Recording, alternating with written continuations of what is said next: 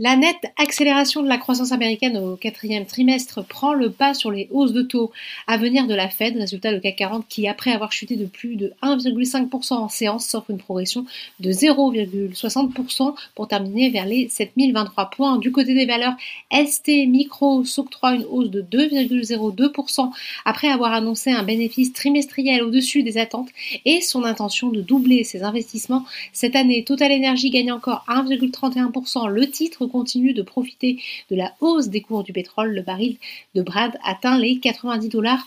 En hausse aussi Sanofi qui s'offre la plus forte hausse du jour, plus 3,21%. À l'inverse, Dassault Systèmes recule, moins 2,74%.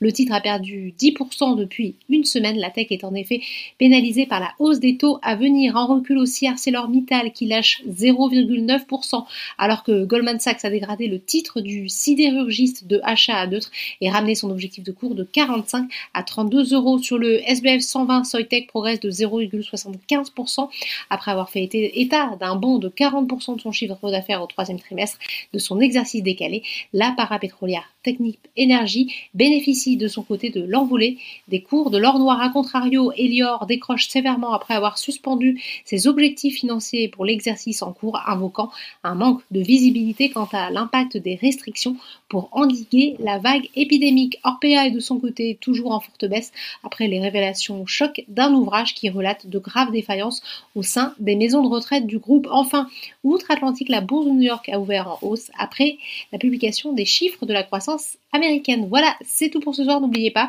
toute l'actualité économique et financière est sur Boursorama.